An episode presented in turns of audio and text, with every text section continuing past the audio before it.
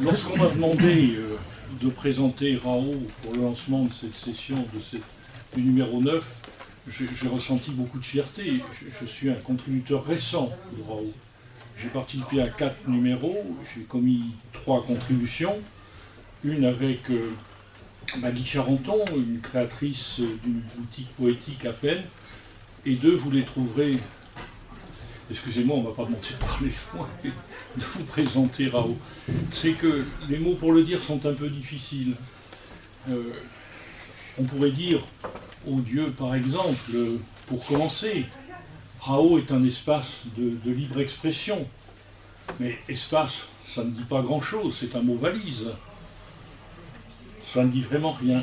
Quoique, espace à Rao, on en définit lors de la réunion préparatoire de cette soirée, quand nous avons préparé le m'ont attiré et préparé la soirée, un des contributeurs, je crois que c'est un des fondateurs, a rappelé que dans certains numéros, les contributions ne commençaient pas en haut de la page, mais un petit peu plus bas. Il y avait un espace.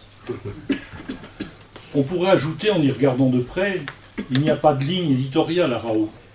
Pour contribuer, il faut concrètement participer à RAO. Chacun est responsable de ce qu'il écrit. Ligne, c'est pareil, ça, ne dit rien, c'est peu de choses. Mais cependant, nous en définissons quelques-unes. Par exemple, en deux, paragraphes, il faut sauter deux lignes, un double espace en quelque sorte.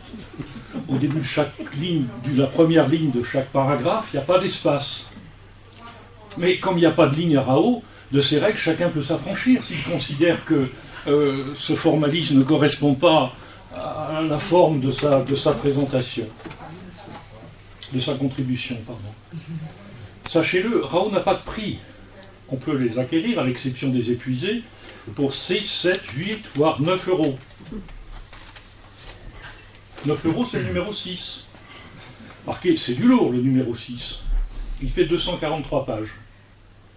Remarquez, le numéro 2, il fait 250 pages, il vaut que 8 euros. Il n'y a pas que les lignes qui comptent à Rao. C'est pas seulement le nombre de lignes.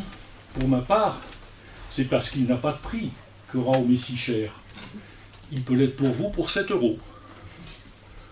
On pourrait déclarer, en somme, Rao est une revue.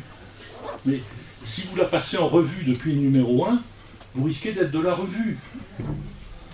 En effet, le numéro 1 n'est pas semblable aux autres. Il fait 15 cm 5 sur 23 cm 5. Tous les autres, ils font 15 cm 5 sur 20 cm 5. Donc, si vous mettez les 9 numéros dans votre bibliothèque, le numéro 1, il dépasse de 3 cm. Il n'y a pas de série à Rao.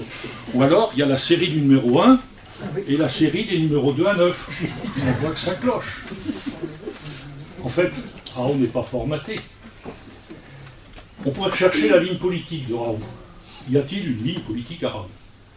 Je ne sais pas, sauf peut-être à dire, et là je, vous assure, je n'engage que moi, Raoult n'est ni de gauche, ni de gauche. C'est un espace politique difficile à définir. Mais en fait, il n'y a pas vraiment de ligne à Raoult. Et on peut dire que tous les contributeurs sont dans la ligne, ou en dehors de la ligne, c'est selon. Raoult n'est pas formaté. Oserais-je dire, oserais-je rajouter, sans en rajouter, que ces contributeurs ne sont pas très formatés non plus. On peut dire, pour s'en tenir là ce soir, Rao est une bande de non-alignés qui aiment le cochon sur toutes ses formes, le vin rouge et la bière, l'écriture, le dessin et la couleur toujours partout, fut-elle locale.